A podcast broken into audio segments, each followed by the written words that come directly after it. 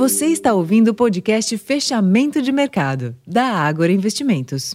Olá, investidor. Eu sou Ricardo França. Hoje é segunda-feira, dia 16 de outubro, e a sessão desta segunda-feira foi positiva para os principais mercados de ações, ainda que o cenário global não tenha mostrado melhora estrutural.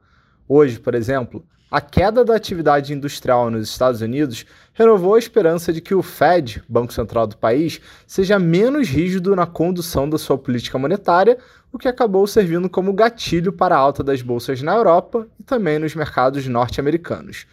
Mesmo nesse cenário, os juros dos treasuries voltaram a subir. Entre as commodities, o petróleo recuou 1% na sessão após forte alta na semana anterior, enquanto o minério de ferro fechou a madrugada em alta de quase 3%, impulsionando as ações do setor.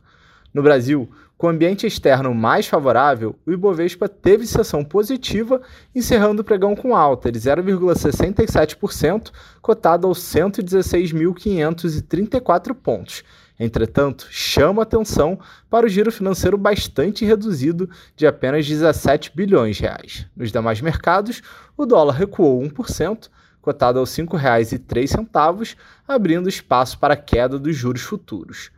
Para amanhã, destaque na agenda local para pesquisa mensal de serviços em agosto.